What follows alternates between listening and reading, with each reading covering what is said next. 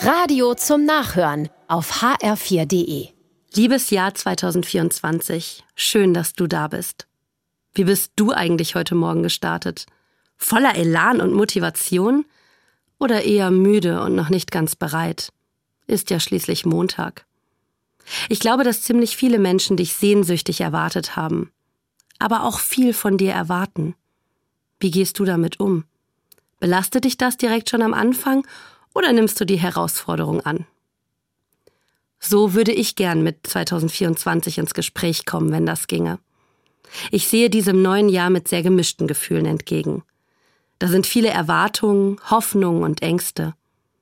Mit dem Jahr kann ich darüber leider nicht sprechen, aber mit jemand anderem. Ich erzähle Gott davon. Wie anstrengend die letzten Jahre waren.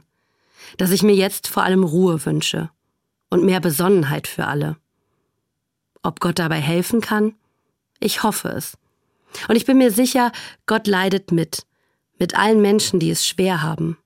Und freut sich bestimmt mit allen, die hoffnungsvoll ins neue Jahr starten.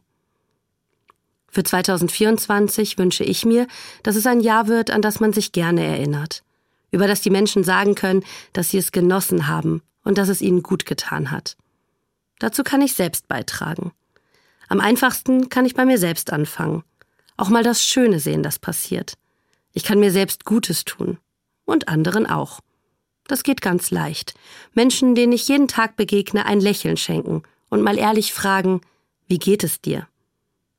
Für das große Glück im Leben bin ich Gott sei Dank nicht allein verantwortlich. Ich vertraue darauf, dass Gott auch im neuen Jahr an meiner Seite ist.